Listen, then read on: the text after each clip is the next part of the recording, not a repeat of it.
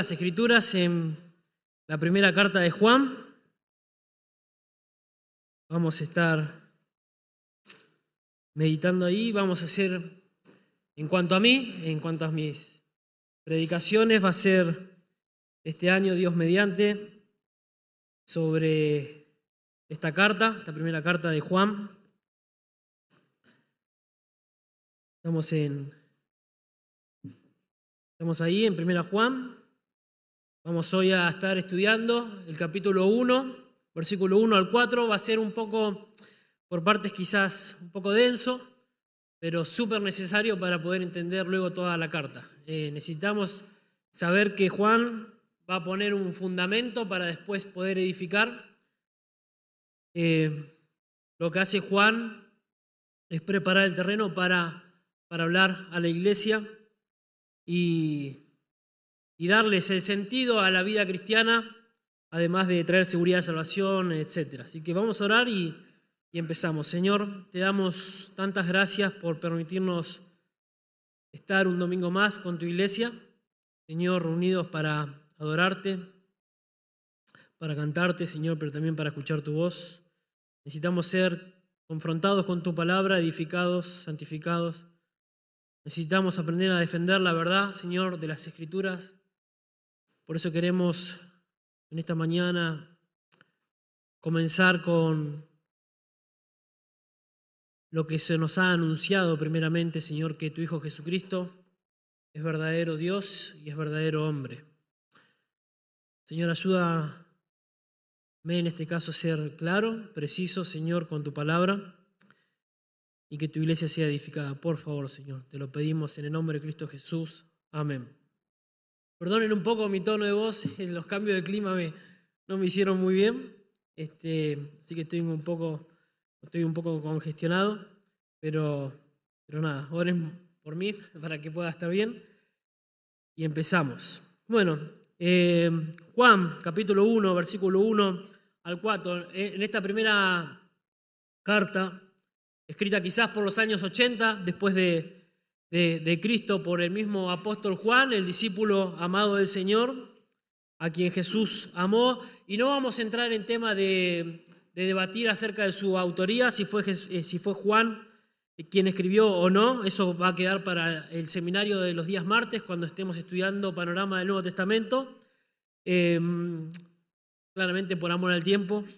Em, solo basta con algunas evidencias internas que tenemos en, las escrituras, que vamos a ir viendo a lo largo de, del sermón, cuando comparamos la carta con el Evangelio, con el cuarto Evangelio escrito por Juan. Hago esta salvedad porque algunos comentaristas hablan de que este Jesús, de este, este Juan, perdón, quien escribe la carta es uno distinto al apóstol eh, Juan, diferenciando a Juan el apóstol de Juan el anciano, como lo describe en la segunda y la tercera carta de Juan. Y primera Juan, a diferencia del resto de las cartas que él escribe, no tiene un remitente, no expresa un saludo introductorio, no expresa un saludo de despedida.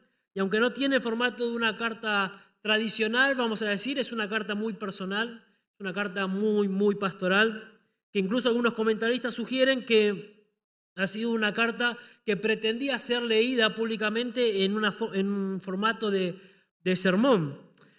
Bueno, eso tiene sentido si se tiene en cuenta que según la historia, Juan, el apóstol Juan, tuvo su residencia en Éfeso, donde él escribe y se dirige a las iglesias de Asia Menor, ¿se acuerdan? En Apocalipsis, Filadelfia, la Odisea, Esmirna, Éfeso, etc.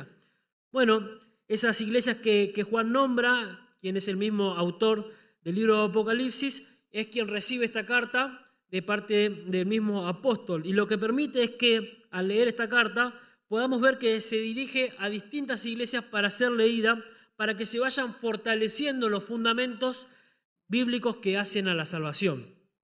Toda esta introducción que estamos haciendo es necesaria para introducir al pasaje.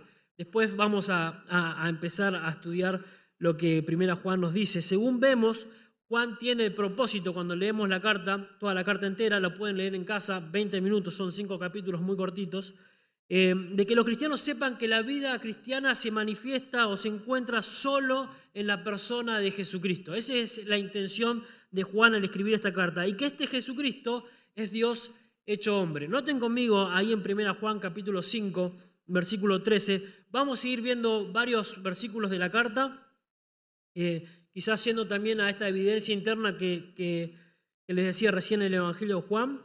1 Juan capítulo 5, versículo 13 dice, estas cosas os he escrito a vosotros que creéis en el nombre del Hijo de Dios. ¿Para qué las escribe? Para que sepáis que tenéis vida eterna y para que creáis en el nombre del Hijo de Dios. Ese es el propósito de Juan al escribir toda la carta.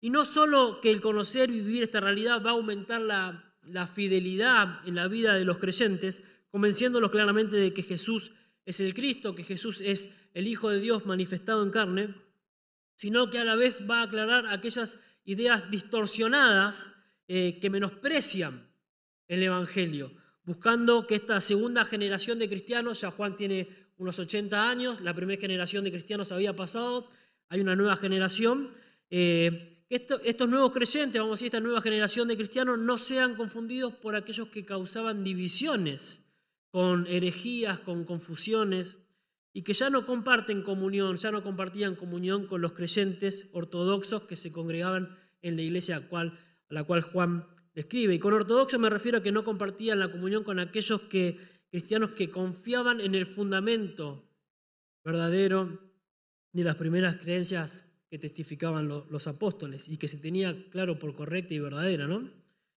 De ahí que Juan dice en 1 Juan capítulo 2, versículo 19, noten ahí conmigo también, estamos cerquita, vamos a ir yendo y viniendo, que dice, salieron de nosotros pero no eran de nosotros. Porque si hubiesen sido de nosotros, habrían permanecido con nosotros. Juan escribe esta carta por causa de estos herejes, vamos a llamarlos, que salieron de las iglesias, falsos maestros que predican un falso evangelio, principalmente porque negaban algo tan fundamental para la salvación del creyente como lo es la encarnación del Hijo de Dios, la encarnación de Cristo. Es decir, que el ataque más grande que enfrentaba la iglesia a los pocos años de que el Señor había ascendido, el peligro más grande que enfrentaba la iglesia eran ataques cristológicos acerca de la persona de Cristo. Negaban que Jesús fuera verdadero Dios, negaban que Jesús fuera verdadero hombre a la vez, afirmando que Cristo nunca pudo haber tomado, si era Dios, forma humana. De ahí que Juan nuevamente, en capítulo 4, versículo 2, diga, todo espíritu que confiesa que Jesucristo ha venido en carne es de Dios. Y todo espíritu que no confiesa que Jesucristo ha venido en carne no es de Dios. Acá se diferenciaban los falsos de los verdaderos creyentes. ¿Cómo sabemos quién era falso y quién era un verdadero creyente? Aquel que negaba que Jesús había venido en carne, claramente no era un verdadero creyente. Estos herejes eran un grupo muy peligroso no en el sentido de persecución física, sino peligrosos en un sentido espiritual, porque confundían a los cristianos. Estos herejes, eh, conocidos como los gnósticos, enseñaban esa palabra, deriva de una palabra griega gnosis, que literalmente significa conocimiento. estos eh, debían ese nombre a que exaltaban el conocimiento por encima de todas las cosas. Ellos iban a alcanzar la salvación por medio de obtener un conocimiento tal que otros no podían alcanzar? Bueno, puesto que el conocimiento era el fin de todas las cosas para ellos, mantenían un contraste entre lo espiritual, lo material, ellos toman de las ideas platónicas en un montón de, estos aspectos en la, en la, era primitiva de la iglesia, y creían que la materia, perdón se voy un poco rápido, pero es necesario, eh, creían que la materia, lo tangible, lo visible, era malo en sí mismo, por la misma observación que ellos hacían de la misma naturaleza. Entonces afirmaban que si la materia es mala y esa maldad ocasiona separación entre Dios y los hombres, Cristo claramente, si es espíritu, no podía ser humano. Y estas doctrinas, estas falsas doctrinas, se metían en la iglesia. Y claramente se separaban de la congregación, por eso Juan dice, salieron de nosotros, estaban entre nosotros, participaban con nosotros, pero se fueron. ¿Por qué? porque no eran de nosotros, no eran de nosotros. Ellos enseñaban que Jesús, si es espíritu y no tiene cuerpo como nosotros, como cita el catecismo, no podía mezclarse con la materia, es decir, Cristo no podía tener un cuerpo humano como el, que tenemos nosotros, no podía, porque al primer contacto con la materia, ese espíritu se iba a corromper. Por eso entendían que de ningún modo Dios podía tener contacto con un cuerpo humano. Si Cristo era Dios, bueno, Él no podía ser un hombre. Él no podía ser un hombre. Esos falsos maestros enseñaban que Cristo asumió una forma humana, pero solo en apariencia, una ilusión, una especie de fantasma, vamos a decir. Incluso entre aquellos herejes que negaban claramente los sufrimientos de Cristo porque decían que Cristo no tenía un cuerpo para sufrir, porque era solo apariencia. Es por esa razón que Juan comienza la carta de la manera que comienza y termina de la manera que termina. Noten conmigo capítulo 5, versículo 6. Este es Jesucristo que vino mediante agua y sangre, no mediante agua solamente, sino mediante agua y sangre, haciendo alusión claramente de que este Cristo no es como enseñaban los gnósticos de aquel tiempo, sino que fue un hombre de carne y hueso como nosotros. Incluso había algunos otros que enseñaban que Cristo había descendido sobre el cuerpo de Jesús en el momento del bautismo y previo a la crucifixión el Espíritu de Cristo ascendió nuevamente porque no pueden afirmar de que este Jesús, siendo Dios, siendo hombre, pudiera sufrir los dolores que puede sufrir cualquier persona común y corriente. Por eso Juan hace esta afirmación tan, tan profunda, tan clara, de que aquel que nosotros decimos que es nuestro Salvador no es otro que el Hijo de Dios, la segunda persona de la Trinidad, que se manifestó en carne. Por lo tanto, Jesús es verdadero Dios, verdadero hombre. Entonces, teniendo esto en mente, todo este contexto necesario de hombres que negaban principalmente la humanidad de Cristo, Juan dice en nuestro pasaje, y lo leemos todos juntos, lo que era desde el principio, lo que hemos oído, lo que hemos visto con nuestros ojos, lo que hemos contemplado y palparon nuestras manos tocante al verbo de vida, porque la vida fue manifestada y la hemos visto y testificamos y os anunciamos la vida eterna, la cual estaba con el Padre y se nos manifestó, lo que hemos visto y oído, eso os anunciamos, para que también vosotros tengáis comunión con nosotros y vuestra comunión verdaderamente es con el Padre y con su Hijo Jesucristo. Estas cosas os escribimos para que vuestro gozo sea cumplido. Básicamente lo que vamos a ver hoy es que este Jesucristo a quien proclamamos, a quien anunciamos, como Salvador es verdadero Dios y es verdadero hombre. Y que ese es el fundamento para la real y verdadera comunión del creyente con Dios, del creyente con la iglesia y por ende es el fundamento clave para que nuestro gozo encuentre la, mayor perfección o, esté completo, cumplido, como dice Juan. Para eso vamos a ver en versículo 1 y 2 el testimonio de Juan acerca de, de Jesús en versículo 3 vamos a ver la proclamación de Juan para la comunión con, Jesús. Y en versículo 4 vamos a ver el propósito de Juan al escribir sobre Jesús. Lo que era desde el principio, el testimonio de Juan, lo que hemos visto, lo que hemos visto con otros ojos, lo que hemos contemplado y continúa Juan. Creo que estos días que pasaron, todos, o quizás la mayoría o algunos, Em, estuvo muy atento a lo que fue el juicio oral de los rugbyers que mataron a Fernando Baez Sosa o eh, el, juicio de, la madre y, la novia de la madre de, Lucio Dupuy, ambos hechos aberrantes totalmente, y en ambos casos se declaró culpables aquellos que asesinaron tanto a Fernando como, como a Lucio. En el caso de Lucio, claramente fue la autopsia la que ayudó muchísimo a, determinar la sentencia, vamos a decir, pero en ambos casos se necesitó de testigos que afirmaran que los sentenciados fueron en verdad los culpables. En el caso de los rugby, por ejemplo, eh, se necesitó de testigos, no solo que, que, hayan visto, sino también oído acerca de conversaciones que estos jóvenes tenían, eh, dichos violentos y demás. Alguien de hecho declaró que en el momento en que lo sacan del boliche, estos jóvenes se quedan parados y cuando la policía se va, uno de ellos gritó, es ahora, para que todos se abalanzaran contra aquel joven y pudieran hacer lo que hicieron.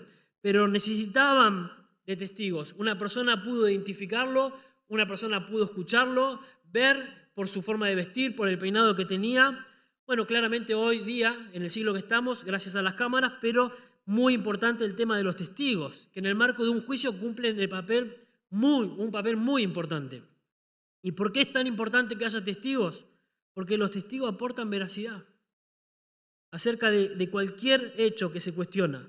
Los testigos son personas que declaran ante un tribunal, ante un juez o lo, que fuera, sobre su percepción, qué vieron, qué escucharon, dónde estaban, qué sabían, siempre acerca de algún hecho o alguna situación específica. Y estos testigos son considerados muy importantes por ambas partes que se están enfrentando en un juicio. Y cuando entendemos esto, es algo en verdad valioso para verificar alguna causa, ¿cuánto más valioso era un testigo para el siglo I? ¿Cuánto más valioso era un testigo para el siglo I? Y por eso es tan importante la carta de Juan. Porque él es un testigo verdadero que afirma no solo haber visto a Jesús, no solo haber oído a Jesús, sino también haber confirmado que él pudo tocarlo y no era un fantasma, no era una ilusión, ni era una apariencia como aquellos gnósticos afirmaban que sí lo era. Y así testificar que Jesús es una persona históricamente real, Él existió y murió crucificado, que según su evangelio vemos que también resucitó. Y esto último, si bien es de mucha importancia para nosotros, si Cristo no hubiese resucitado, no habría justificación para nosotros. Si Jesús no hubiese resucitado, seríamos los más dignos de lástima de todos los seres humanos, pero no es un tema que se cuestiona en la carta.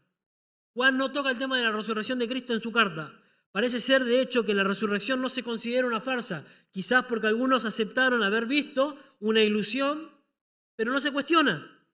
Pero sí se cuestiona su humanidad, sí se cuestiona su, deidad aquellos llamados adopcionistas, no nos vamos a meter mucho en tema, que toman ese nombre a partir del siglo III después de Cristo, enseñaban que Jesús nació de María, que era meramente un hombre, pero fue lleno del poder del Espíritu o lleno del poder de Dios en el momento del bautismo y completó su vida lleno del Espíritu, lo que lo llevó a ser un hombre eh, sin pecado. Sin pecado. Por eso terminó siendo quien es, una persona tan importante en el mundo cristiano. Pero eso es una farsa. Esa es una de las herejías que se, predicaban eh, en aquel momento, porque no había forma de sostener cómo este hombre se llamaba Jesús, pero también que había muerto y crucificado en la cruz del Calvario. Ahora bien, estas son algunas de las herejías que enfrenta la iglesia primitiva.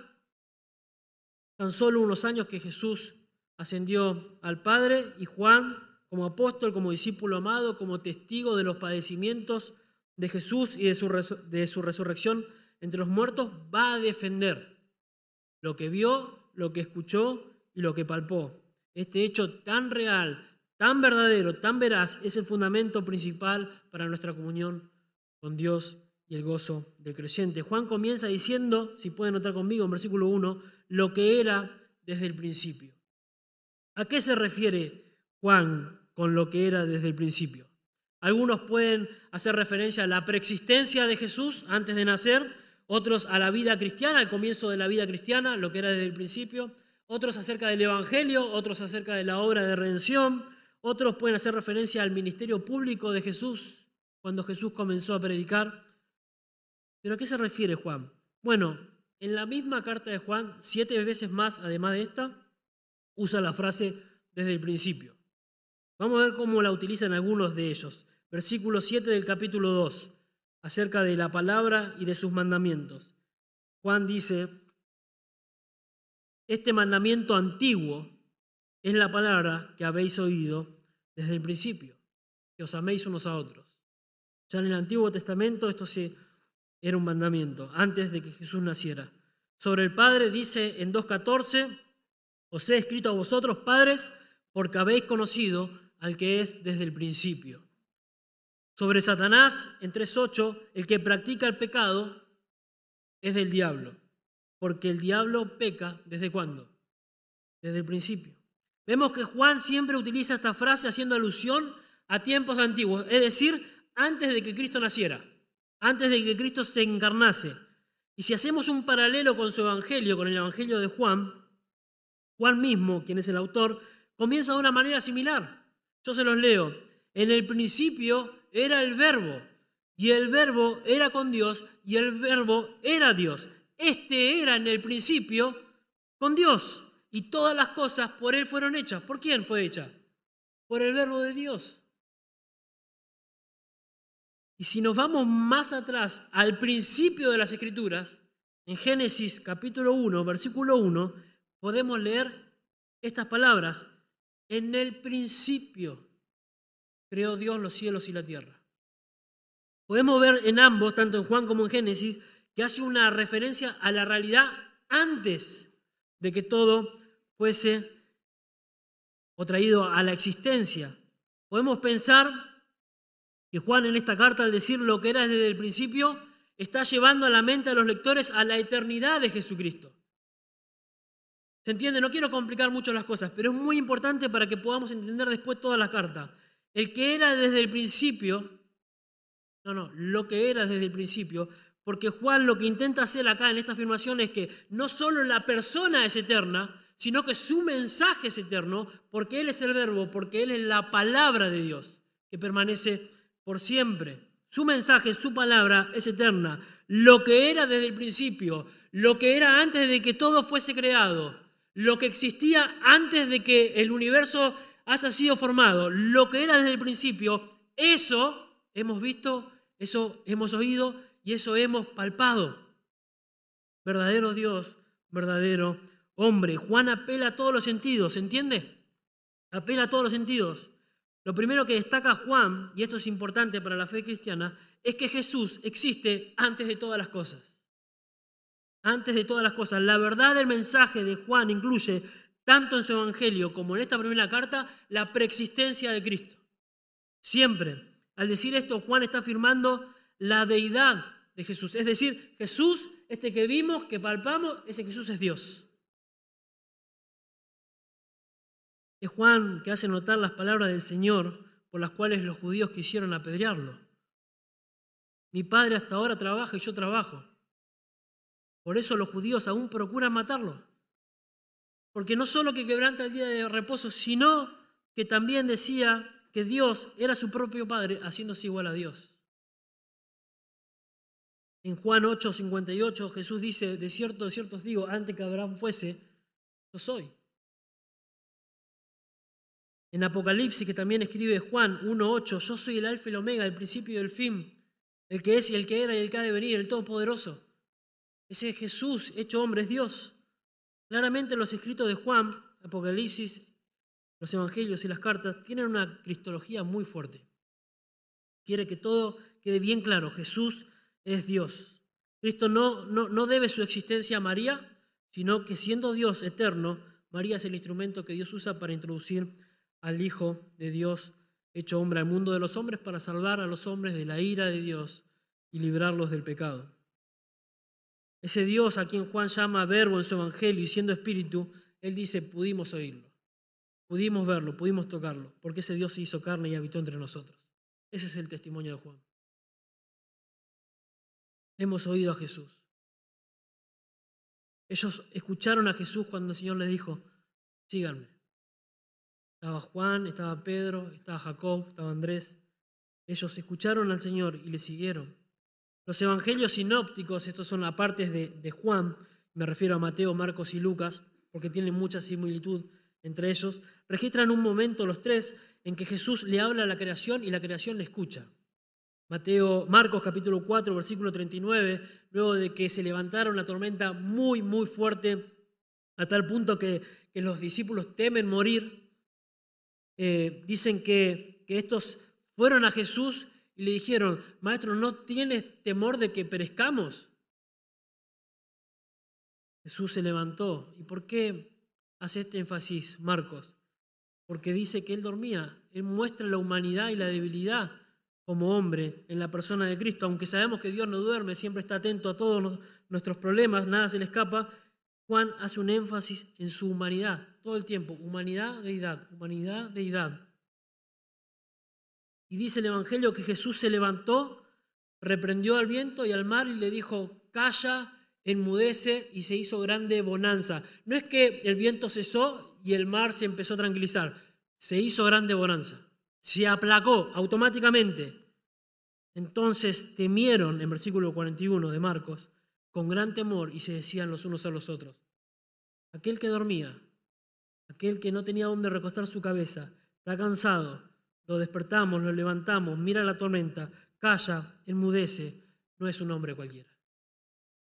No es un hombre cualquiera. La creación solo obedece a la voz de su creador. Solamente a la voz de su creador. Y claramente ese creador estaba durmiendo en la barca porque era un hombre.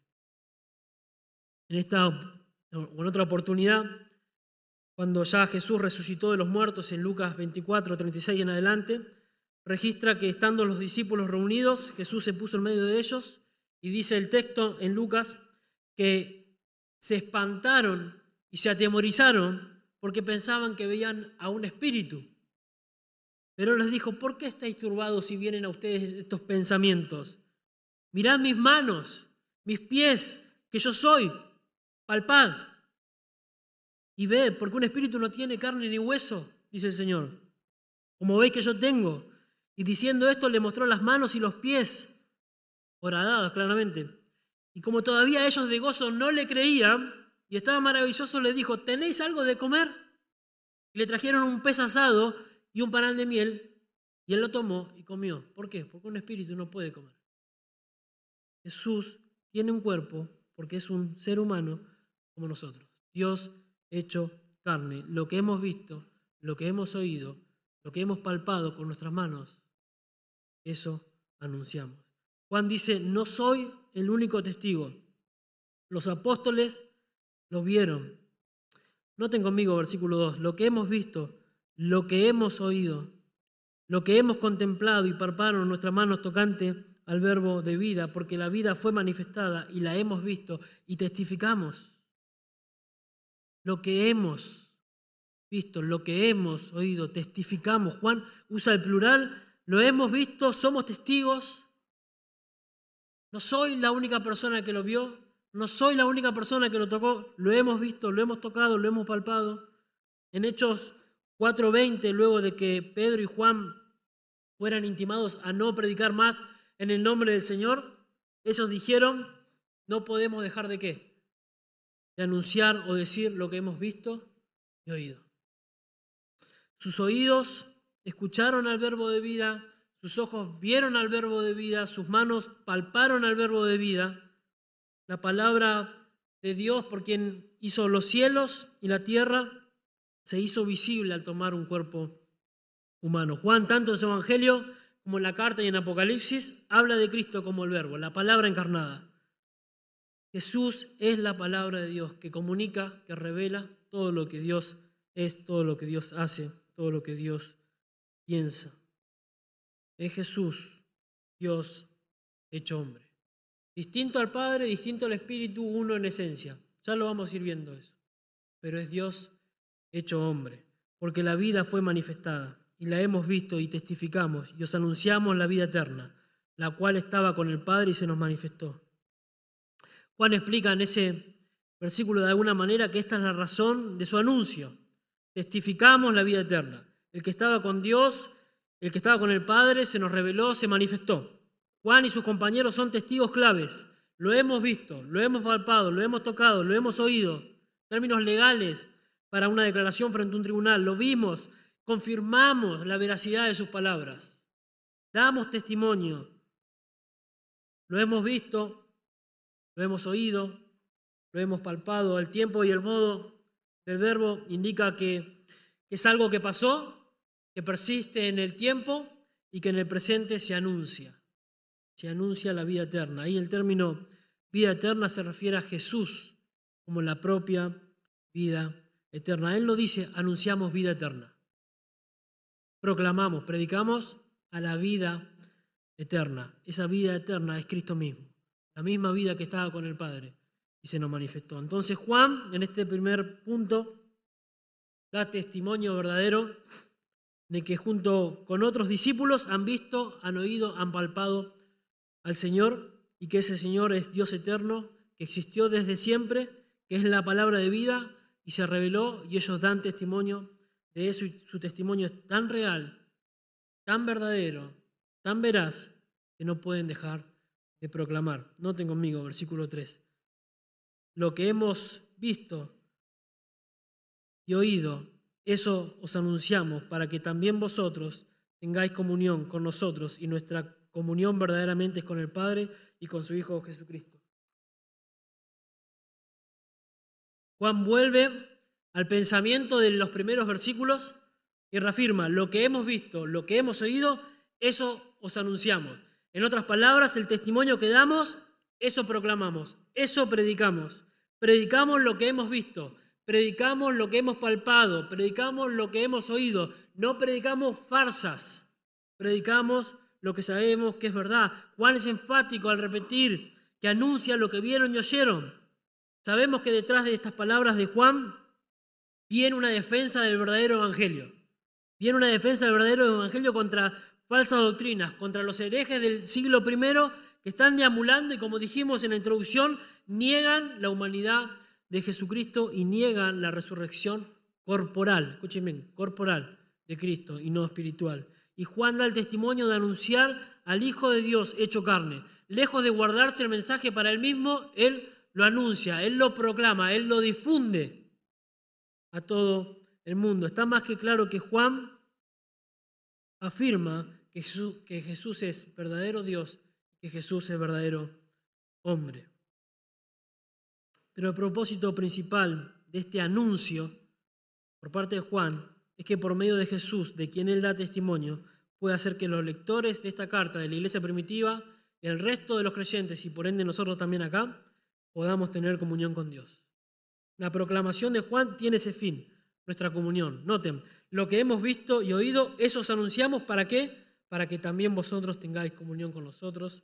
Vuestra comunión verdaderamente es con el Padre y con su Hijo Jesucristo. La idea de anunciar es la de brindar, reportar, llevar un mensaje, es la de proclamar el mensaje que ya ellos están dando testimonio. De manera continua. La voz activa indica que ellos son testigos claves, son responsables del mensaje y por lo tanto nosotros aplicándolo a nuestra vida también somos responsables de ese mensaje. En otras palabras, si has creído en este mensaje, bueno, debes proclamarlo, debes predicarlo. No podés callar. No podés apagar la luz del Evangelio. Tenés que predicarlo. ¿Lo has creído? Lo predicamos. Es nuestra misión como iglesia proclamar la verdad. Eso va tomado de la mano con el mensaje de salvación y con la responsabilidad que como creyentes tenemos de cumplir con la gran comisión. Mateo 28, 19 al 20. Por tanto, y a discípulos a todas las naciones, anunciando el Evangelio, enseñando. Y en el caso de Juan, el mensaje es que los hermanos que recibieron la carta deben proclamar, deben anunciar a Cristo con el propósito de que ellos participen de una comunión íntima con Dios. El fin de ese anuncio tiene que ver, hermanos, con lo que eh, sus lectores entienden por comunión. Afirman que la comunión verdadera que todos gozan como cuerpo de Cristo es la comunión que nosotros tenemos porque Jesús pudo hacer posible la restauración con Dios. Esa palabra comunión es la traducción de una palabra muy conocida, koinonía, y la raíz de esa palabra koinos significa literalmente común, algo en común que tenemos los creyentes. Juan proclama que Jesús es Dios hecho hombre con el propósito de tener a Cristo y su verdad en común con el resto de los hombres. ¿Qué hay que nosotros nos sentemos acá a escuchar un mensaje? Es que tenemos en común la verdad y la fe, que tenemos en común a Jesucristo que hemos confiado, que no hemos arrepentido de nuestros pecados. Tenemos en común esto. Mayormente uno es amigo de aquel que tiene cosas en común. Fútbol, convicciones políticas, eh, lo que sea, arte, no sé, lo que sea. Pero no, no une a todos. En el caso de Juan, nosotros que formamos la iglesia, que somos uno, tenemos comunión unos con otros porque compartimos la misma fe compartimos la verdad del Evangelio. Tenemos a Cristo en común y tenemos su verdad en común. Pablo y Tito compartían la fe. Dice Tito 1.4 que Pablo lo saluda de esta manera, Tito, verdadero hijo en la común fe. Los creyentes de la iglesia de Filipo tenían en común la gracia de Dios. Todos vosotros sois participantes conmigo de la gracia. Todos los creyentes tenemos en común a Cristo, dice 1 Corintios capítulo 1, versículo 9. Fiel es Dios por el cual fuiste llamados a la comunión con su Hijo Jesucristo, nuestro Señor. El propósito de Juan es que entendamos que Jesús, y con él todas las misericordias que, recibimos, nos lleva a, a tener comunión entre nosotros y comunión con Dios. Eso nos protege de alguna manera de los ataques doctrinales de aquellos falsos maestros que atentan contra la veracidad de la persona y de la palabra de Dios. Y nos fortalece esa comunión unos a otros, porque nos paramos sobre los fundamentos de los apóstoles. Hermanos, sé que es un poco tenso o denso, pero hermanos, si nosotros no entendemos esto, cuál es el fundamento para la vida cristiana, no vamos a poder vivir una vida cristiana. No vamos a poder hacerlo. Vamos a estar edificando sobre la arena y cuando vengan los primeros vientos de doctrina, la casa se viene abajo, no tiene un fundamento. Y estos discípulos dieron su vida porque no podían dejar de predicar lo que habían visto y oído. No podían. Por eso Juan empieza la carta así. Los cristianos nos fortalecemos, los cristianos nos edificamos, nos santificamos cuando tenemos comunión unos con otros, porque compartimos esta verdad. Claro que hay momentos en que compartimos gustos o lo que fuere que compartimos, pero tenemos comunión cuando nos edificamos unos a otros, cuando nos fortalecemos, cuando nos animamos unos a otros en la verdad de Dios. Pero no solo Juan tiene el propósito de llevarnos a pensar en la comunión que tenemos entre nosotros, sino también en la comunión que tenemos con Dios. Y esto es lo que más me apasiona, hermanos. Hermanos que compartimos la misma fe, esto es lo que más me apasiona. Porque si no fuera porque Cristo se hizo humano, vivió la vida de obediencia perfecta que nosotros no podíamos vivir, y a pesar de vivir una vida perfecta, también como hombre sufrió hambre, eh, frío, vergüenza, desnudez, sufrió todo tipo de tentación, y al grado más, más amplio de que cualquier persona puede sufrir la tentación, porque soportó la tentación hasta el final, y podemos decir que incluso la tentación tuvo que huir de él porque soportó hasta lo último. También sufrió soledad, sufrió desamparo y sobre todo sufrió la cruz por amor a su Padre y por amor a nosotros, reconciliándonos con Dios cuando no teníamos nada en común con Dios. Éramos pecadores por naturaleza, Él es santo por naturaleza. Él estaba lejos porque nosotros nos habíamos alejado, sin embargo Él nos hizo cercanos, nos trasladó de las tinieblas a su luz admirable. Si no fuera por esto, hermanos, que Jesús tomara nuestro lugar al hacerse hombre, dice Juan, jamás podrías tener comunión con Dios. Imposible que tengamos una comunión con Dios si no es por medio de Jesucristo. Por eso es importante esto. Noten lo que dice 1 Juan capítulo 4, versículo 10 conmigo.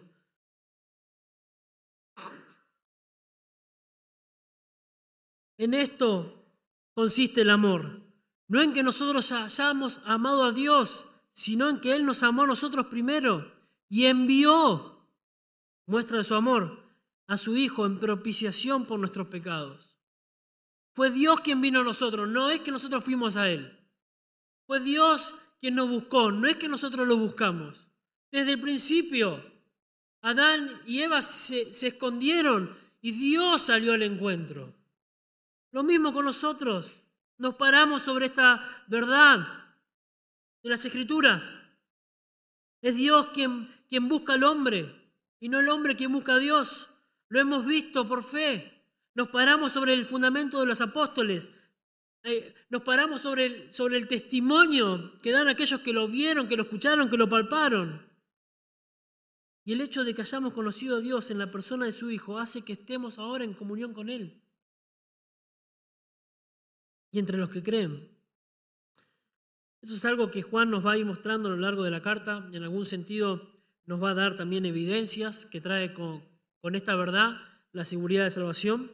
Y si bien algunos hoy día objetan quizás que que no podemos o, no, no, no podemos juzgar a una persona si es salva o no. si es creyente o no, Juan nos muestra todo lo contrario. Eh, y no es que tenemos la autoridad nosotros de discernir si una persona es creyente o no, no me malinterpreten, sino que tenemos la autoridad de la Biblia para confrontar al hermano que dice haber creído esta verdad, pero que vive otra realidad. Porque tenemos una misma fe, somos un cuerpo, y podemos juzgar su andar y exhortarlo a volver al camino. Noten conmigo capítulo 1, versículos 6 y 7 de 1 Juan. Estamos ahí unos versículos. Si decimos que tenemos comunión con Él y andamos en tinieblas, mentimos. Para Juan. No juzgues. Si decimos que tenemos comunión con Él y andamos en tinieblas, mentimos y no practicamos la verdad. Pero si andamos en luz, como Él está en luz, tenemos comunión unos con otros. Con esta advertencia viene implícita la exhortación de continuar firmes en la verdad que Juan presenta como testigo. Una persona que anda en tinieblas y no practica la verdad no tiene comunión con Dios. Eso es lo que nos muestra Juan. Juan no dice, aquel que peca no tiene comunión con Dios. Aquel que practica, habiendo creído el anuncio, habiendo abrazado esta verdad y practica el pecado, no tiene comunión con Dios. Eso es lo que está diciendo Juan. No es que no peca, porque Juan después va a decir que tenemos abogado, un abogado fiel y justo para perdonar todos nuestros pecados y toda nuestra maldad. Pero está diciendo los que andan así, evidencian que no son salvos. Aquellos que niegan o rompen con estas verdades son personas que no tienen comunión con Dios. Juan, ¿cómo sabemos si son salvos o no son salvos? aquellos que se fueron. Salieron de nosotros, pero no eran de nosotros. Porque si hubiesen sido de nosotros, habrían permanecido con nosotros, pero salieron para que se manifestasen que no todos son de nosotros. Falsos hermanos que se volvieron tras todo viento de doctrina. Estos que salieron entre los cristianos no eran cristianos, dice 1 Juan capítulo 2, verso 22, que son anticristos y no tienen comunión con Dios. ¿Quién es el mentiroso? Sino que niega que Jesús es el Cristo. Este es el anticristo, el que niega al Padre y al Hijo.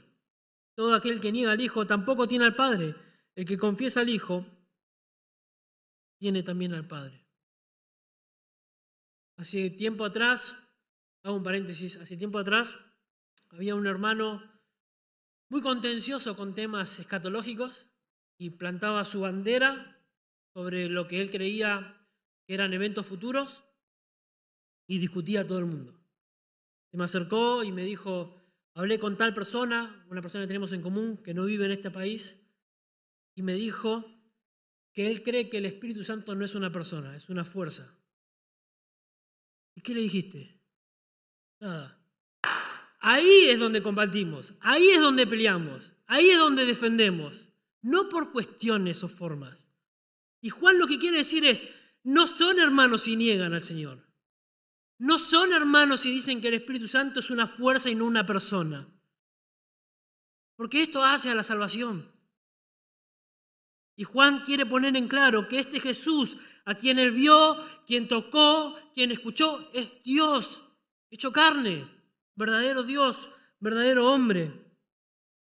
Aquellos que decían que Cristo es solo una emanación de Dios, así como los rayos del sol iluminan, pero no son el sol en sí mismo, ellos decían que Jesús era una emanación de Dios, pero no era Dios en sí mismo. Y Juan los reprende. Si niegan al Hijo, también niegan al Padre. La comunión que la Biblia nos habla es una comunión solamente posible sobre la base de la fe común, es decir, creer en Cristo y en toda su obra de salvación. Algunos han llegado a caer en las garras del ecumenismo, diciendo que todos somos hermanos a pesar de lo que creemos, porque lo que prima es el amor. Mentira, mentira. Claro que podemos tener relación con nuestros vecinos, con nuestros compañeros de trabajo, relacionarnos con nuestros compañeros de estudio lo que fuera. Pero comunión con personas que no están de acuerdo con los fundamentos bíblicos, no tenemos comunión. No tenemos cosas en común. Hablando del aspecto religioso, eh, hermano, no estoy diciendo vamos a alejarnos de todo el mundo porque no tenemos nada en común. No, compartimos, trabajamos, vivimos, tenemos vecinos, predicamos el Evangelio, compartimos una cena. No, me refiero a eso. Sino en cuanto a cuestiones de fe, no podemos tener unidad. No avalamos su manera de pensar antibíblica y no somos hermanos con ellos. No puede haber comunión con aquellos que difieren en su comprensión en cuanto al Evangelio, que Jesús es el camino a la salvación. No podemos aceptar a aquellos que niegan que Jesús murió por los pecados y que llaman el arrepentimiento a todos los hombres. Jesús es el camino, Jesús es la verdad, Jesús es la vida. ¿Cuántos no han escuchado a personas decir que creen en Dios, pero que no necesitan a Cristo? Que pueden llegar al cielo por sus buenas obras. Cuando la Biblia dice nadie, nadie va al Padre si no es por el Hijo. Nadie, no hay, no hay forma de, de encontrar salvación fuera de Cristo, porque Cristo, hombre, es el mediador entre Dios y los hombres, dicen las Escrituras. Y este Jesús, siendo Dios, puede salvarnos de la condenación del infierno, librarte del poder del pecado, solo por el sacrificio hecho en la cruz del Calvario. ¿Lo crees? Juan presenta a Cristo como Dios hombre, Él le da testimonio de su humanidad, lo ha visto, lo ha oído, lo ha palpado y esto proclama. ¿Con qué fin? De que nosotros tengamos en común la fe, la vida eterna, a Dios y al Padre y poder tener una relación con Él. Pero Juan agrega un propósito más, un propósito final a esta introducción, y es que el gozo de todos los creyentes sea cumplido. No tengo conmigo, versículo 4 y ya vamos terminando. Estas cosas os escribimos para que vuestro gozo sea cumplido. Juan termina la introducción escribiendo en primera persona ahora, de plural, como lo venía haciendo, nuevamente tomando su autoridad apostólica, pero acompañado por aquellos que comparten la misma fe, los discípulos, que también fueron testigos de Cristo. Estas cosas les escribimos. ¿Qué cosa les escribe? Las mismas cosas que anuncia. La misma cosa que proclaman, que Jesús es verdadero Dios y que Jesús es verdadero hombre, que el Hijo de Dios es preexistente, es decir, Él vive desde antes de nacer, por cuanto es eterno. No tiene principio, no tiene fin. Descendió al mundo de los hombres, claro, nació como hombre, creció y murió y resucitó. Y se le apareció a cientos de personas que dan testimonio de esa verdad, testimonio de haberle oído, testimonio de haberle eh, escuchado, de haberlo palpado. Piensen en los discípulos de Maús. Cuando Jesús resucitado se les aparece, ellos lo escuchan, el Señor les habla, ellos le responden, su corazón empieza a arder. Cuando este forastero abre las escrituras y le enseña acerca de los caminos de salvación desde el principio a fin. ¿Y estos discípulos qué hacen? Cuando Jesús desaparece de su vista, van a los discípulos y dan testimonio de haberlo visto. O María en la tumba, llorando a los pies de Jesús ya resucitado. Va y anuncia a los discípulos que el Señor resucitó, que lo vio, que lo escuchó, que lo palpó.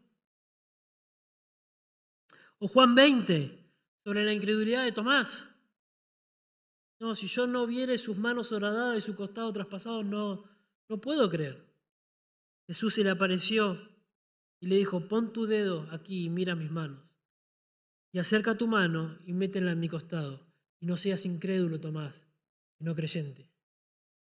Señor mío y Dios mío. Ah, tremendo. Todos ellos lo, vieron, lo palparon, lo escucharon. Juan escribe lo mismo que anuncia y esa es la base de la proclamación del Evangelio. Estos seguidores de Jesús han dado su vida por Cristo. No se han rendido a, las corrientes doctrinales que negaban al Señor por más que estaba en juego su vida. No, se han rendido. Los, romanos lo persiguieron porque ellos nos arrodillaban a adorar al César. No solo los judíos perseguían, sino también los romanos. Estos fueron llevados como mártires a las plazas para ser destrozados por fiera, pero no podían dejar de anunciar lo que habían visto y oído.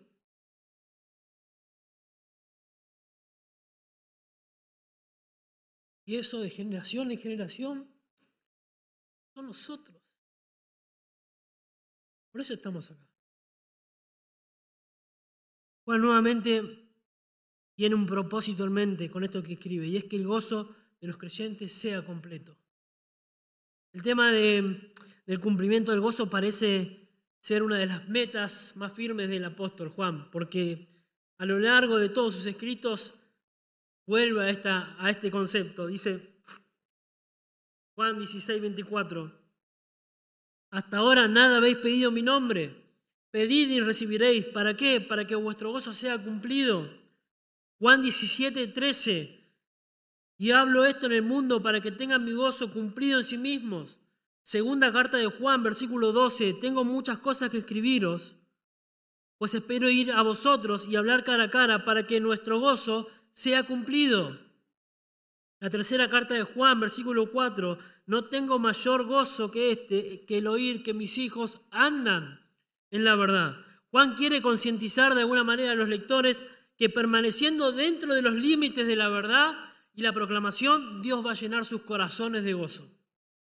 Y da comunión entre los creyentes, donde ahí se comparte el gozo de participar de la común fe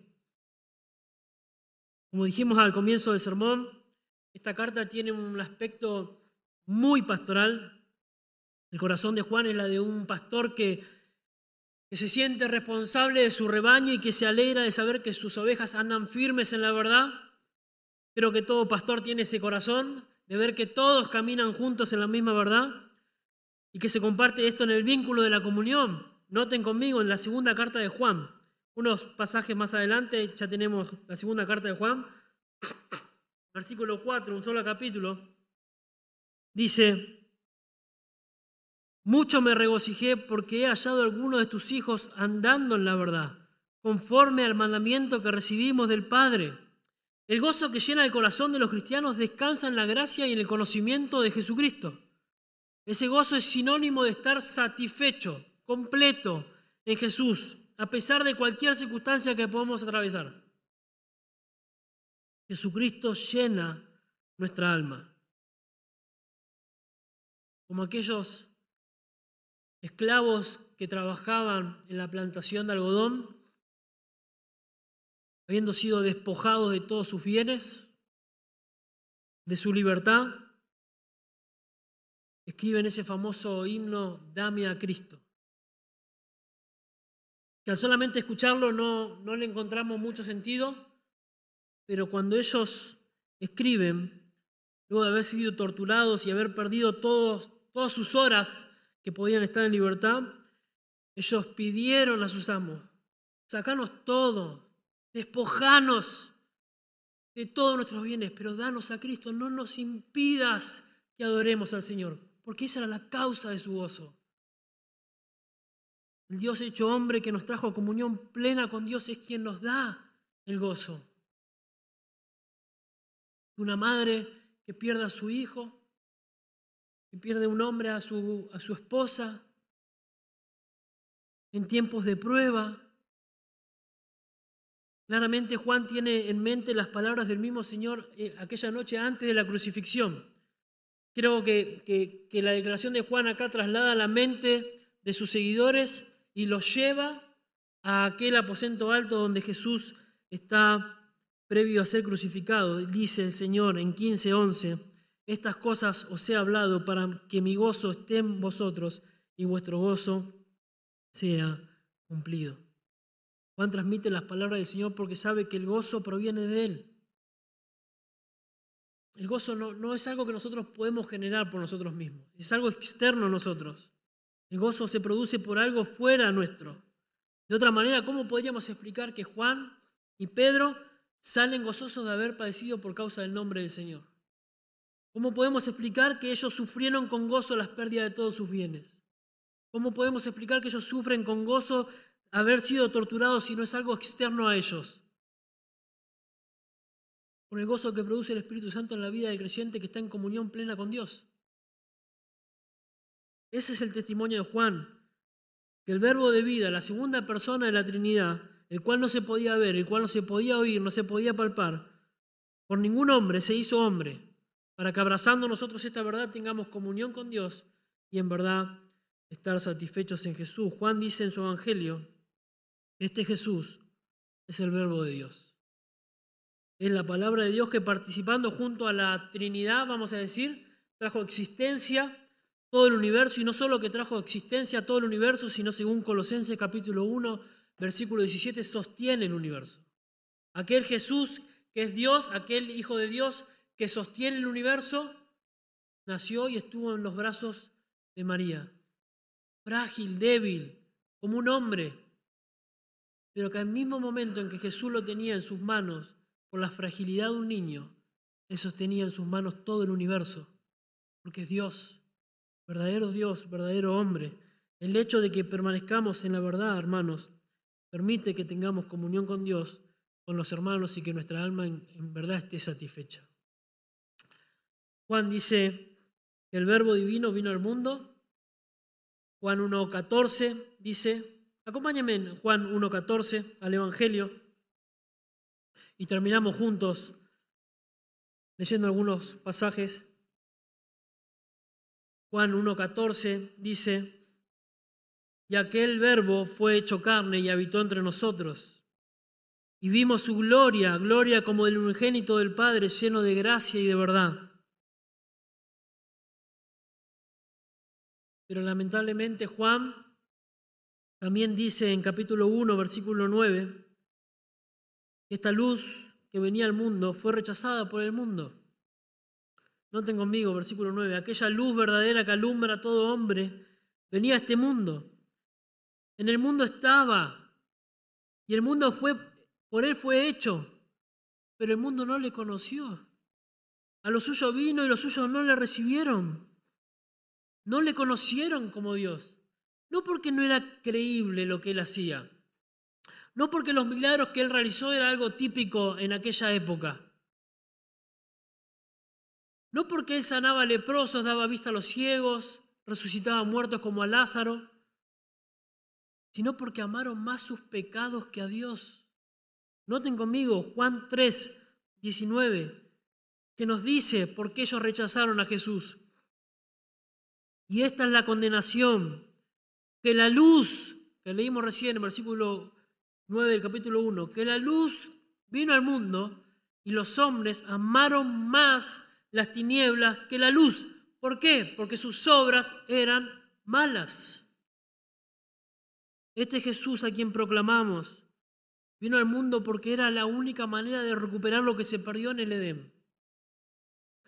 El pecado que Adán trajo destruyó la relación con Dios. El pecado condenó a la raza humana. Todos hemos nacido en pecado y esclavizados por el pecado. Y es Jesús quien puede hacerte hoy libre de ese pecado que te condena a la eternidad del infierno. Es Jesús como hombre quien carga todo el pecado sobre sus espaldas, lo lleva a la cruz del Calvario, le da vida, justifica al impío con su resurrección, resurrección cuando aquel cree, confiesa, se arrepiente de sus pecados y cree que Jesús es Dios verdadero, verdadero hombre y único capaz de salvar la vida de que está perdido eternamente. Juan, en esa introducción, apela a su testimonio. Es un testimonio fiel. Y esa carta que escribió para, para aquellas iglesias en Asia Menor y que fue distribuida fue preservada por Dios y tiene la autoridad de ser palabra de Dios.